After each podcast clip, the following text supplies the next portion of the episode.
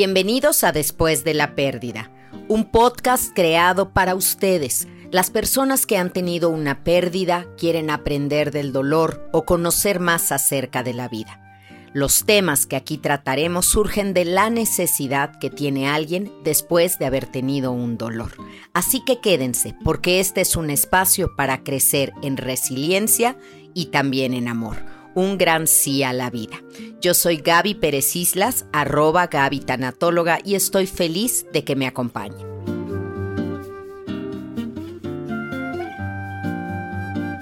Hola, bienvenidos a este episodio de Después de la Pérdida.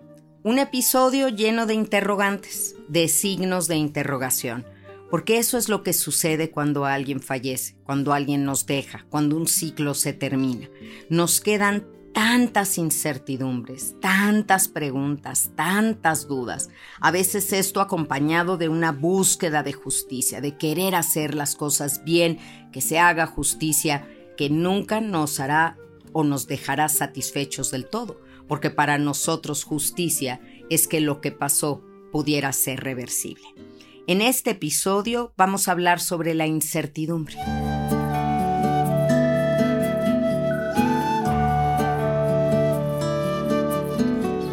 La palabra incertidumbre justamente quiere decir in, que no tiene, no hay certidumbre. Es decir, no hay certeza de las cosas. No sé cómo va a ser el proceso, no sé qué va a venir, no sé si voy a poder salir adelante. Eso con respecto a mí y lo que viene. Pero también me quedan dudas y muchas incertidumbres acerca de cómo fue que sucedieron las cosas. Pero ¿por qué? ¿De qué manera? ¿Cómo? ¿Cómo empezó todo? Debí de haberme dado cuenta antes. Uy, una cantidad de preguntas que regresan y regresan a nuestra mente con forma de ese acertijo que nos atormenta tanto. Casi pudiera decirles que así como es el archienemigo de Batman, el acertijo, también para nosotros es un tormento. El estarnos preguntando y preguntando cosas que no tenemos ni tendremos nunca la respuesta. Pero además surgen más preguntas y surgen preguntas de tu relación con quien falleció, de la autenticidad de su cariño, de lo firme del vínculo. Y hoy daré ejemplos de cada una de estas tres incertidumbres, de estas dudas y de esta búsqueda insaciable que se despierta con la pérdida en nuestro corazón. Elizabeth Kubler-Ross, madre de la tanatología, decía, no hay que temer a la muerte. La muerte no existe, es solo una transición. Ella, Elizabeth Kubler-Ross, fue una mujer considerada por el por Times, la revista Times, como una de las 100 pensadoras más importantes de nuestro siglo. Fue pionera en el movimiento de cuidados paliativos y del estudio de la muerte. Fue además una de las voces que desde el mundo científico defendió con más vehemencia la idea de que la conciencia sobrevive al fin del cuerpo. El símbolo de la mariposa se convirtió en un emblema de su trabajo, porque para Elizabeth Kubler-Ross la muerte era un renacimiento a un estado de vida superior. Ella afirmaba, los niños lo saben intuitivamente todo. Si no les contagiamos nuestros miedos y nuestro dolor, ellos tienen la capacidad de enseñarnos muchas cosas. Y una de las cosas que nos enseña a los niños es a ser curiosos. O sea, un niño en una etapa de unos de los cuatro a los ocho años es ¿por qué? ¿Y por qué? ¿Y cómo? ¿Y por qué? Y tienen tantas dudas porque están aprendiendo y están creciendo y cada una de esas respuestas los construye en el ser humano que están llamados a ser. Pero cuando eres adulto, cuando las preguntas ya no te van a servir para crecer, sino para atormentarte, esa virtud que nos enseñó el gran maestro del niño, se vuelve un infierno y una patología el estar rumiando y rumiando una y otra y otra vez, cosas que ni sabremos porque en algunos casos la persona que muere se lleva consigo las respuestas y en otros porque simplemente esa respuesta no existe. Si ustedes me preguntan a ver por qué a mí y por qué no a otro, no lo sé. Porque yo no creo que tuvieras que aprender algo con eso, porque yo no creo que esos sean los métodos didácticos de la vida, ¿Por qué en este momento de mi vida lo ignoro? ¿Por qué me despidieron a mí y no a otros diez? No lo sé.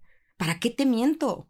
Pero estarlo pensando y pensando va en detrimento de nuestra autoestima, porque llegamos a creer que no soy suficiente o no merezco. La falta de certidumbre nos pone en un terreno de arenas movedizas, en un fango sobre el que tenemos que caminar. Y cada paso se hace más pesado y más difícil porque cada vez tu ropa está más llena de lodo, tus botas este, mojadas y es difícil dar cada paso de esa manera. Esta imagen, que espero se les haya quedado en la cabeza, es como vamos atravesando el duelo. La única certeza que podemos tener es que podemos con lo que nos pasó. Ahí ya los veo torciéndome la boca y retorciéndose un poco en el, en el asiento. Porque justamente esa es la primera incertidumbre que tienen. ¿Podré? No, yo no voy a poder. No, sabes que yo me voy a volver loco. No, para nada, yo de esta no salgo. Ahora sí mi vida ya se acabó. ¿Cuánta gente conocen en este momento que esté interna en un hospital psiquiátrico porque tuvo una pérdida? ¿Cuánta? Porque yo no conozco a nadie. Y yo me dedico a esto. ¿Eso qué prueba? Prueba que podemos con el dolor y podemos con la pérdida. Nada más que de momento no sabemos cómo lo vamos a hacer y nos entran todas las dudas. Vamos a hacer una formulita que es que el que tengas incertidumbre va a ir creciendo y eso quiere decir que tu duelo va a la baja. No lo estás trabajando bien. En el momento que tu duelo crezca, vayas bien en el proceso, la incertidumbre va a ir bajando. Son diametralmente opuestas. Una crece, la otra baja. ¿Cuál queremos que crezca? La que nos ayuda. ¿Cuál nos ayuda?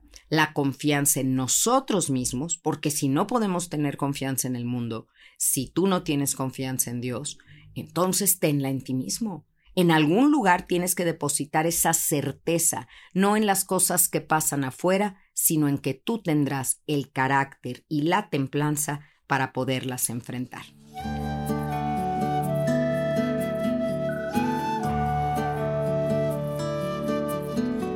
En su libro Lecciones de Vida, Elizabeth Kubler-Ross escribió acerca de los misterios de la vida y los vivos, y la cito textualmente.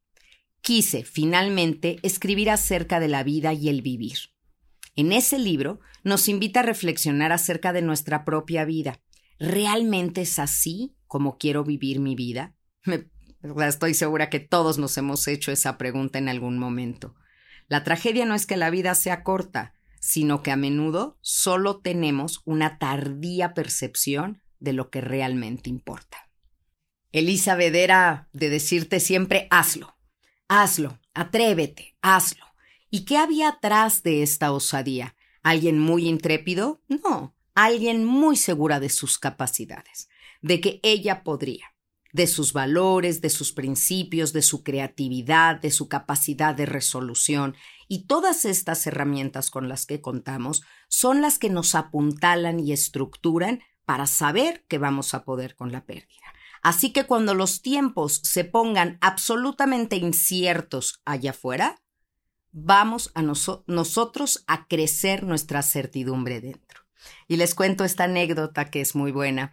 El otro día fui a comer a un restaurante eh, y estuve platicando con la chef. Y entonces hablábamos sobre el nombre del restaurante. Hizo una referencia a algo que su mamá decía, que son familia de Chiapas. Y ahí, bueno, pues las plantas crecen maravillosamente. Aquello es una selva con un clima que permite que todo se reproduzca y desarrolle en abundancia. O sea, esta planta, tú la cortas, tú la podas y vuelve a dar. Y de repente puedes decir, ya no quiero más de esta planta y la dejas a un lado y ahí va a crecer otra mata y va a salir por otro lado.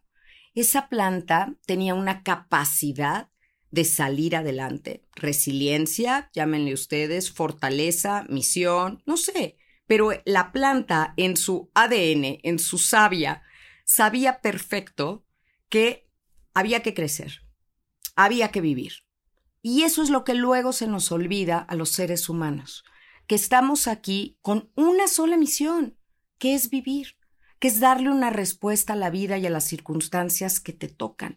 No venimos aquí a ser felices todo el tiempo, neuróticamente felices en, el que 24 por 7 estemos contentos, echando porras, sonriendo. No, se trata de que de verdad desde el fondo de nuestro corazón sepamos que esta es la única oportunidad cierta que tenemos de enfrentar la vida, de disfrutarla, de vivirla, de aprobar las asignaturas que ella nos vaya poniendo como si fuera una universidad e irlas aprobando.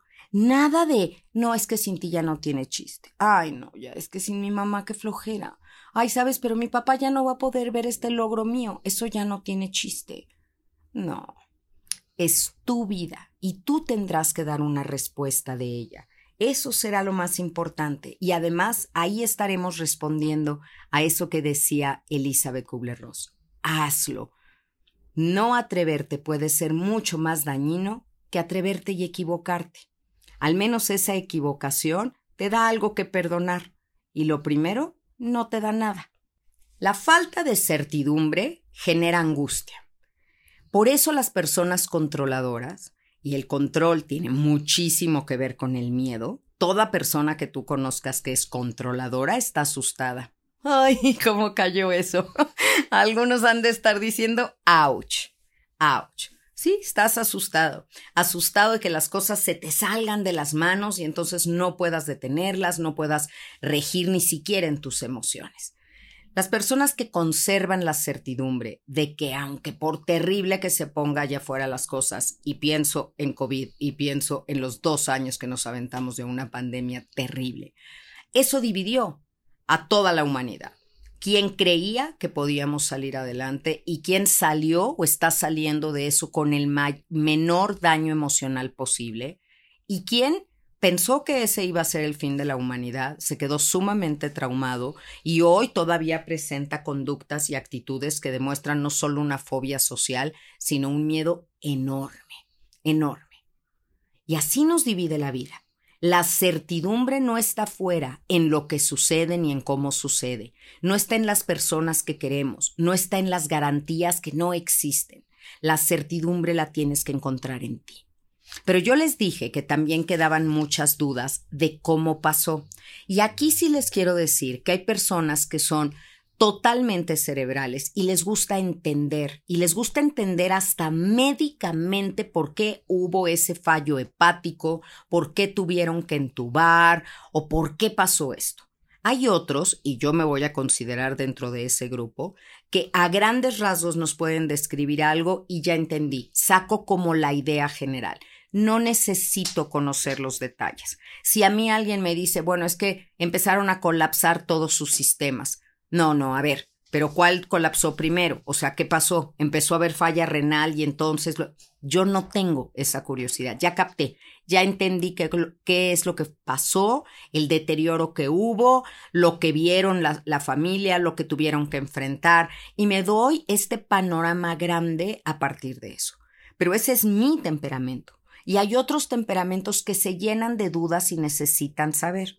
Por ejemplo, cuando tienes algún síntoma o te pasa algo y enseguida saltas a Internet a buscar en el doctor Internet todos los síntomas y todo a ver qué tengo, como si Internet pudiera diagnosticar. Porque esa persona es de esas personas que quiere respuestas y quiere saber y no se puede esperar a llegar a un consultorio médico a hacer la cita y que lo revisen. No, ya quiere saber ahorita, dímelo porque no va a poder dormir si no tiene la certidumbre de que no es grave, de que no es maligno, de que va a poder con esto.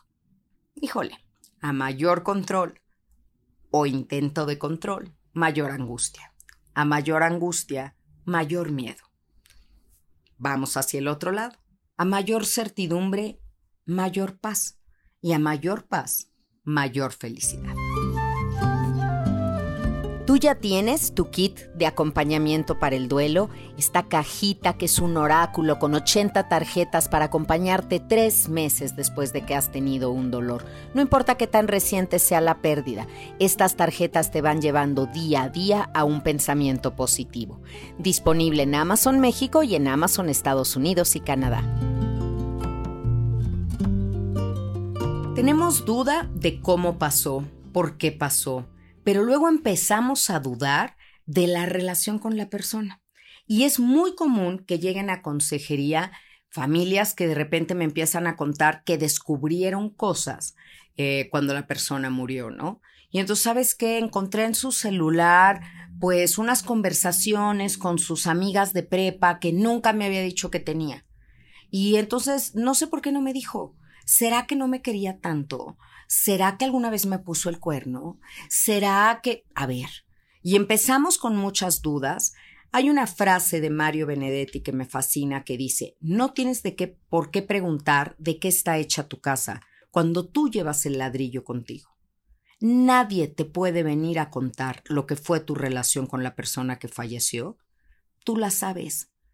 Cualquier cosa que alguien diga, opine o haya hecho, eso no va a tambalear lo que tú sabes de cierto. No lo permitas. No permitas que ninguna situación te meta esa duda y esa incertidumbre. Me habrá querido tanto. A ver, te lo demostró, te lo dijo, lo viviste, seguían juntos. Básate en los hechos y en tu sentimiento. ¿Qué te dice tu corazón? No qué te dicen los demás o qué te dicen las cosas que encuentras que ya de por sí ya les he dicho en varios Tanato Tips en mi canal de YouTube qué hacer con las cosas de los muertos, con qué respeto revisarlas, no meternos en la privacidad, porque no va a estar la persona para responder y se me hace terriblemente injusto sacar de contexto algo que en vida tal vez te hubiera podido explicar y que ahora, en lugar de explicación, solo te deja una duda enorme. Ustedes me contestaron que después de la pérdida había preguntas. Y las preguntas me supongo que también van dirigidas a Dios. ¿Qué pasó? ¿Qué pasó, Diosito? Pues no que nos llevábamos bien. ¿No estaba yo haciendo las cosas bien? ¿Qué me faltó hacer o qué pasó? Y acuérdense que las cosas no pasan porque te haya faltado hacer algo. No son ni premios ni castigos, son las experiencias que cada quien tiene que vivir. También diría yo que a mayor información y conocimiento vas a tener menos dudas. Es que ¿cómo vamos a querer saber de la muerte si no sabemos nada de la vida? Si estudiáramos así como en la universidad y una materia fuera muerte, tendríamos que llevar el prerequisito que se llama vida. Así que todos nosotros que estamos en la vida, por eso la tanatología nos afecta absolutamente a todos, debemos de entender cómo opera la vida y cómo funciona, y si lo entendiéramos, la muerte no nos sorprendería tanto.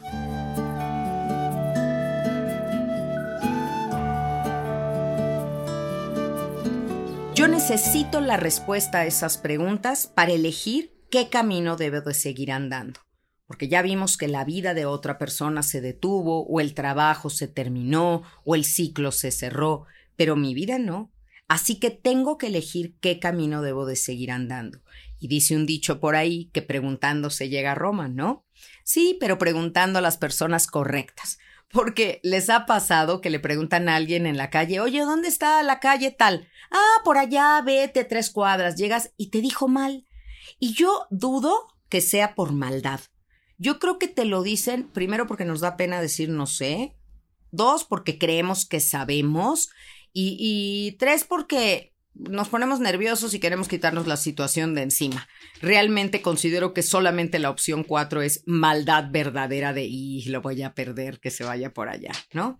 Pero esto me recuerda que una vez en Mérida estábamos buscando una panadería muy conocida y pues estábamos caminando y yo les decía, yo me acuerdo que por aquí estaba y estábamos caminando y de pronto se para una camioneta junto a nosotros de ¿a dónde van? Imagínense, viniendo de la Ciudad de México temerosos. Nosotros primero ni contestamos, seguíamos caminando, era un muchacho. Se adelanta. Oigan, ¿dónde van? Les puedo decir algo, que se nos notaba los turistas totalmente, pero muy amable en su manera de ser. entonces ya como para, estábamos todos nerviosos, ¿qué está pasando aquí? ¿No? Una camioneta nos está preguntando. Qué, qué feo vivimos, qué feo vivimos en la Ciudad de México que estamos tan desconfiados. Finalmente le dijimos el nombre de la pastelería y dijo, por aquí no está. Para nada, o sea, a pie no van a llegar. Estamos aquí en sé cuántos grados, no van a llegar. Mejor yo os puedo llevar o pidan un taxi si quieren y vayan, pero a pie no van a llegar. Gracias, gracias, le dijimos. Y se fue. Y en efecto empezamos a consultar, ya saben, en internet y todo. Estaba lejísimos la pastelería, no hubiéramos llegado. Pedimos un taxi y llegamos finalmente. Pero a veces tenemos miedo hasta de preguntar. No quiero saber la respuesta, desconfío de los demás, me creo que yo lo puedo todo y yo voy a saber las respuestas. Qué equivocados estamos. Preguntarle a quien sabe te llevará donde quieres ir. Preguntarle a quien no sabe solamente te va a confundir más. Entonces, no se trata de ir preguntando así en abstracto a todo el mundo.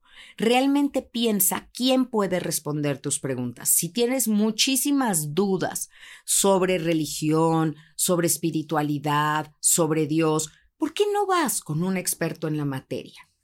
No vas a obtener esa información en Twitter, perdóname. No la vas a obtener a lo mejor preguntándole a una amiga que está menos informada que tú. Busca quién es docto en la materia, un pastor, un rabino, un sacerdote, alguien que haya estudiado ciencias teológicas. Busca quién sabe de eso. ¿Tienes dudas de medicina? No estés preguntando a Internet, que es una gran plataforma, pero cualquiera de nosotros puede subir lo que sea ahí, y eso no significa que sea verdad. Pregúntale a un médico, ve con un especialista, averigua. ¿Tienes dudas sobre ti? Ah, caray. ¿A quién le pregunto? Pues ve a terapia. Porque ir a terapia no es tener las respuestas del tanatólogo, del psicólogo, del coach, no. Es ir a ponerte de acuerdo contigo mismo. A eso vamos a terapia. Así que hay que hacer las preguntas, correcto, pero a la persona correcta y una sola vez, porque si escogiste a la persona correcta, no tienes que seguirlo preguntando convéncete de la respuesta y mucho más si resuena en tu corazón. Entonces ya vimos los tres grupos de dudas. ¿Cómo pasó lo que pasó? ¿Cómo le voy a hacer en el futuro para seguir adelante? Y todo lo que me cuestiono acerca de cómo fue mi relación en el pasado, los errores que pude tener y las causas por las que algo ocurrió. Si busco la tranquilidad, está en el extremo opuesto de la incertidumbre. Así que, aunque te vas a encontrar algunas sorpresas de repente con la muerte de un ser querido, porque sí las encontramos. A ver, los muertos tienen sus secretos y sus cosas que a lo mejor no voluntariamente, pero no nos contaron. Entonces es muy común que alguien sacando las cosas del closet de su mamá pues de pronto se encuentre un acta de nacimiento suya y se dé cuenta que no coincide la fecha de matrimonio de sus papás con su acta de nacimiento. Ah, caray, mi mamá estaba embarazada cuando se casó con mi papá. ¡Wow! ¿No? Y es un hallazgo. Hay quien se ha encontrado un acta de divorcio y no sabía que sus papás estaban divorciados porque seguían viviendo juntos. Hay quien se ha encontrado papeles de adopción cuando no sabía que era adoptado. Claro que nos llevamos sorpresas y que algunas cosas surgen a partir, pero tú sabes quién era tu papá, aunque el acta de nacimiento dijera otra cosa. Tú sabes quién ha sido tu mamá contigo, aunque de pronto descubrieras tal cosa. Que los hallazgos que tengas no te pongan a dudar de lo que tú sabes, sientes y has construido todos los años de relación con la persona.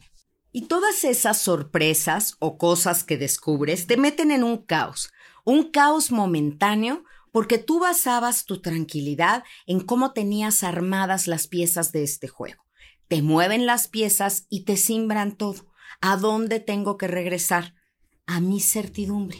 Yo sabía quién eras y el que yo conocí era el que era real para mí. Lo otro pueden haber sido errores secretos, cosas del pasado, en fin, no estás para responderme tú, no te voy a juzgar por todas esas cosas, pero sobre todo, no voy a dejar que un error de alguien cambie mi futuro y me robe la paz a mí. Paguemos nosotros por nuestros errores y que otros paguen por los suyos. No se vale pagar por el error, por el secreto, por la falta de comunicación de la otra persona ese caos inicial, cuando empezamos a descubrir sorpresas que no nos gustan tanto, secretos y demás, ese caos inicial lo vamos a ir cambiando por tranquilidad y certidumbre conforme, avancemos en trabajar lo verdaderamente importante. La persona ya no está. Quedarme enojado a veces es el escudo para no sentir tanto dolor. Y lo importante, si quieres transitar las emociones, es sentirlas. Lo que no se siente, no se sana.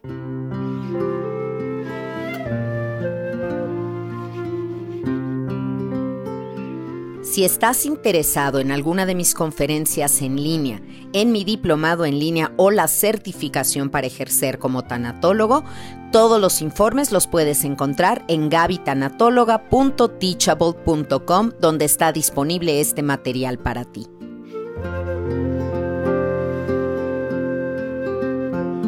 Entre la desesperación que nos queda dentro de esa incertidumbre está que sentimos culpa.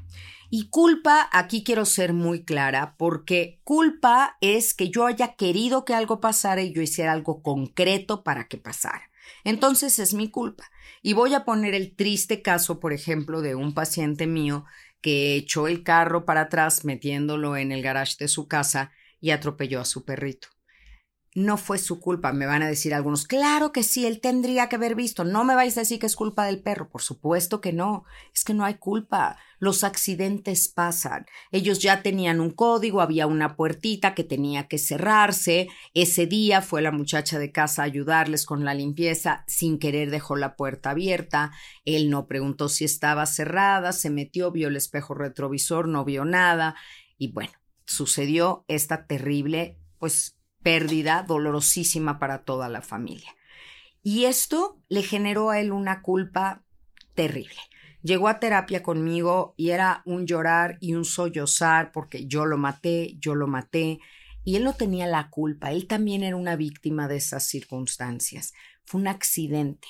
Era su responsabilidad, sí, pero no su culpa, que es distinto, porque él no quería que pasara eso.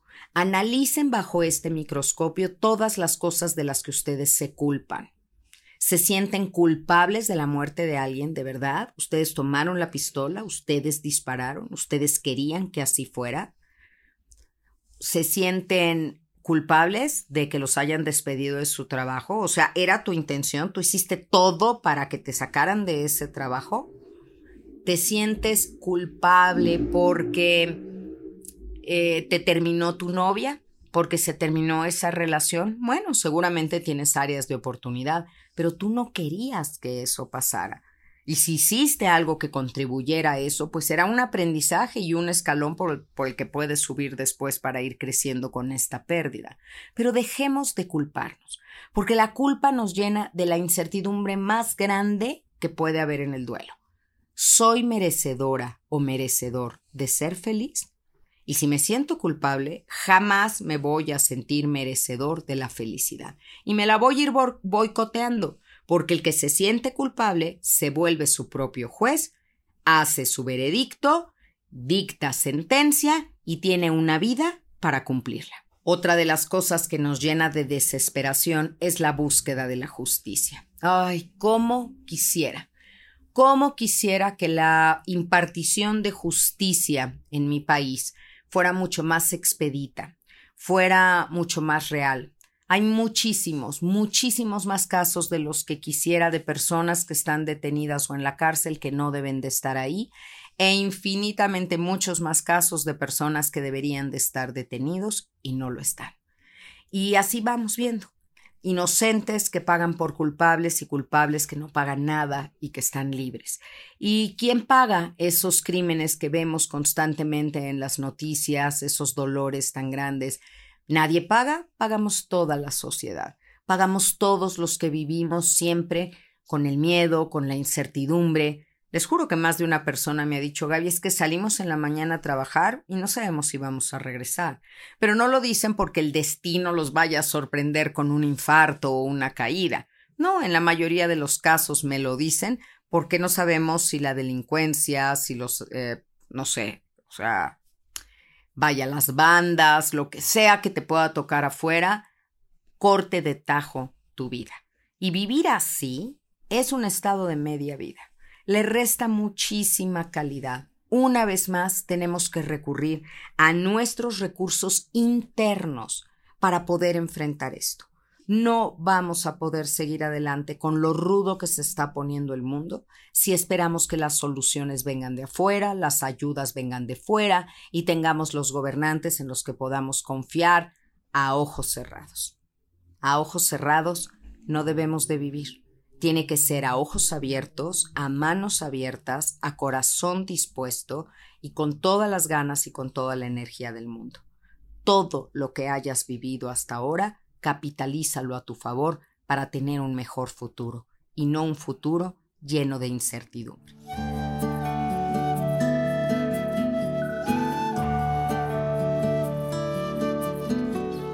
Yo les decía que había dos tipos de culpa. La culpa real de algo que hice y esa culpa, pues por supuesto que sana porque tengo que sentir culpa y eso me tiene que llevar a reparar lo que hice. Y hay otra culpa que es una culpa irreal, que es en la mayoría de los casos, como les decía yo, parte de tu responsabilidad, pero no tu culpa porque tú no querías que pasara. ¿Qué cosas sí son tu culpa? Mi culpa es, por ejemplo, que estaba yo platicando y hablas así, manoteando mucho y pues, tenías un vaso de agua junto a la computadora. Tú no querías que pasara, por supuesto, le pegaste y la tiraste y sientes culpa porque esa computadora no era tuya, era de tu compañero de trabajo. La culpa que sientes es responsabilidad, una vez más, tú no querías que pasara, pero esa culpa la llamamos sana porque te va a llevar a reparar. Tú tienes que arreglar la computadora de tu amigo o comprarle otra o reponérsela, porque aunque no querías que pasara, pasó y te tienes que hacer cargo de eso. Entonces, esa culpa es sana porque te lleva a reparar. La culpa enferma es la culpa de no, es que yo no debí de haberlo llevado al hospital. Si yo no lo hubiera llevado al hospital, no se hubiera muerto, cosa que no tienes la certeza absoluta que así hubiera sido. Pero te estás atormentando y atormentando, yo digo, arrancando la costra para no dejar que cicatrice jamás. Y esa es una culpa patológica o enferma.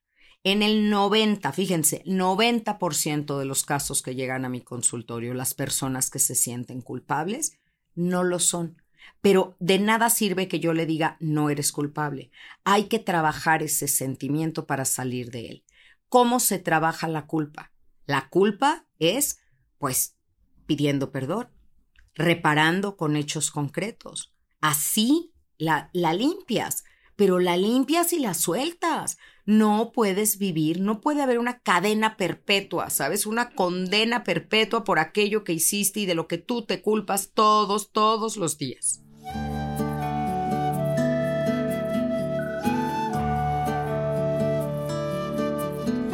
La culpa nos sirve para darnos cuenta, como a manera de un acordeón, los puntos que no debemos de dejar pasar por alto en una relación si te sientes culpable porque no le dijiste a alguien que lo amabas o no te despediste como esta despedida que vemos en las películas y que nos hubiera gustado para con nuestro ser querido, bueno, entonces aplica eso a otros familiares que tengas. Vive despedido para que la vida no te vuelva a sorprender con una despedida sin adiós.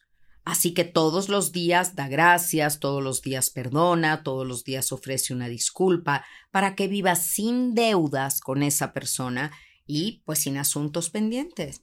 Cuando muera vas a sentir que no quedó ahí en el tintero, que además es el nombre de mi blog, lo pueden buscar en WordPress, lo que aún queda en el tintero, que quedó ahí en el tintero muchísimo por decir y hacer. La culpa bien manejada, como les digo, nos lleva a reparar, a resolver. El que no siente culpa jamás es un sociópata, que no le importa lo que le hace a los demás. También es enfermedad nunca sentir culpa y nunca serte responsable de ninguna de las cosas que ocurren. Y volvamos a la certidumbre. ¿De qué tengo certeza absoluta? ¿Qué es lo único que tenemos cierto en la vida? La muerte y el cambio. Eso es las únicas dos cosas que así con toda, con toda claridad les digo. A todos ustedes que me están escuchando, algún día van a morir. No hoy, por supuesto, pero van a morir. Y van a tener dolor también, porque alguien va a morir. O sea, la muerte es una certeza categórica. Y también va a haber cambios. Ninguna vida es estática, ningún sentimiento es permanente. Estamos en constante cambio, en constante construcción. Hay avances y hay temporadas que el avance es súper notorio y otras que estamos trabajando en los pequeños detalles y casi no se nota. Algunos de ustedes probablemente habrán ido a la ciudad de Barcelona, en España. y habrán visto esta magnífica Catedral de la Sagrada Familia, obra de Gaudí.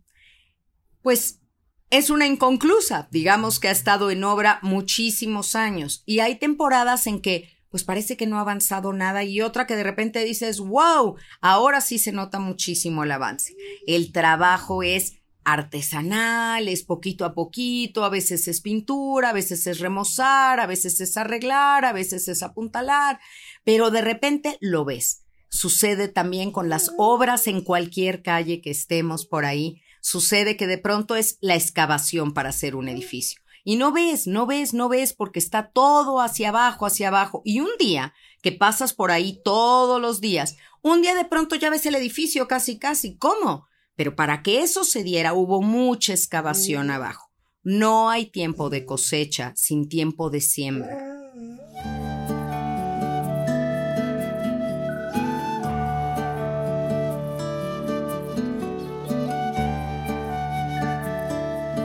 ¿Se fijaron cómo empecé a hablar de certidumbre y que lo único cierto era la muerte y me empiezo a emocionar y así y Lara, mi fiel compañera, estaba aquí y empezó a aullar y empezó a chillar. Por ahí se debe de haber oído alguno de sus de sus comentarios al respecto porque cómo percibe y cómo siente mis emociones.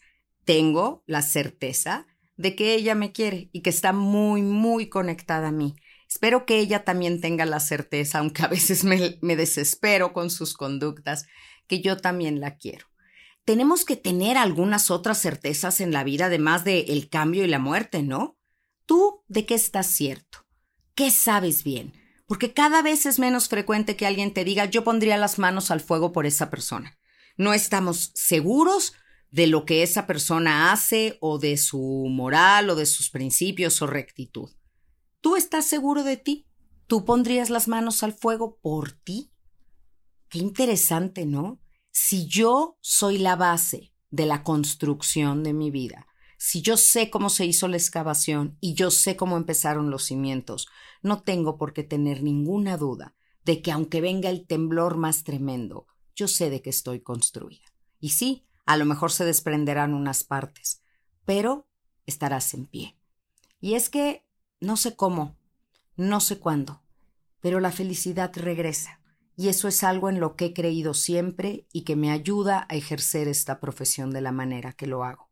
Si yo no supiera que uno puede salir del dolor, si yo no tuviera la certeza absoluta de que quien muere está bien, me sería tan difícil transmitirle esto a mis usuarios.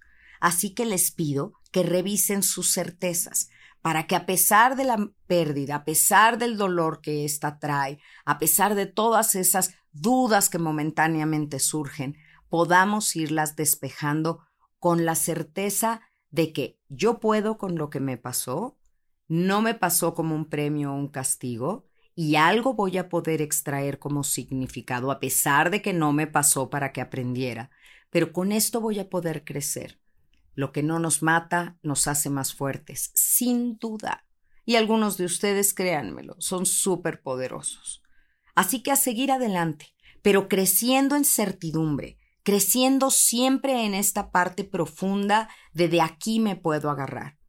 Ojalá que una de esas certezas o barandales en la vida, pues también sea una vida espiritual, un pabilo que sostenga toda la cera de su existencia, algo que dé luz, ay, porque solitos no podemos. Creo que esa es la mejor definición que he podido generar de autoestima. La autoestima es saber que yo lo puedo todo, pero no lo puedo sola. Así que aquí estamos para apoyarnos con esta comunidad hermosa que hemos formado.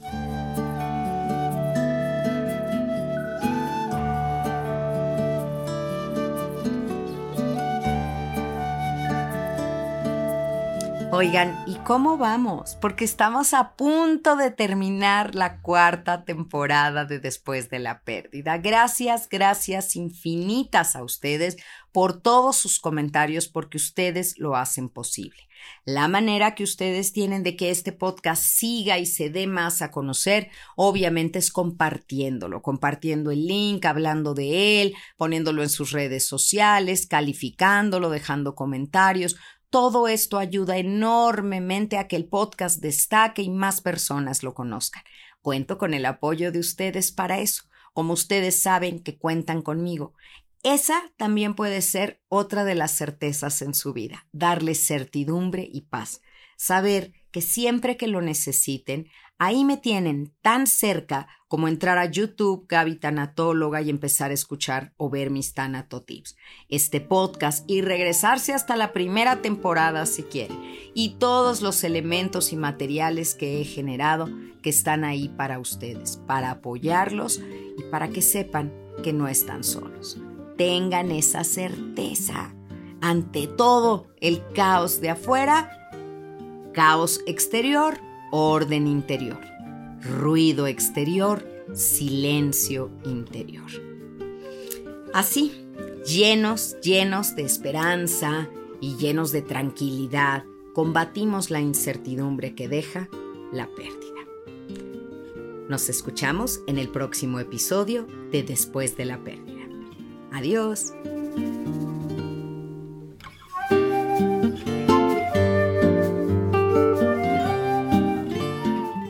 Si te gustó este episodio, por favor compártelo. Vamos a hacer una enorme red de apoyo y resiliencia. Gracias por tu escucha activa y nos encontramos una vez más la próxima semana en un episodio de Después de la Pérdida. Recuerda, yo soy Gaby Pérez Islas y puedes seguirme en todas mis redes sociales como arroba Gaby. Paz y bien.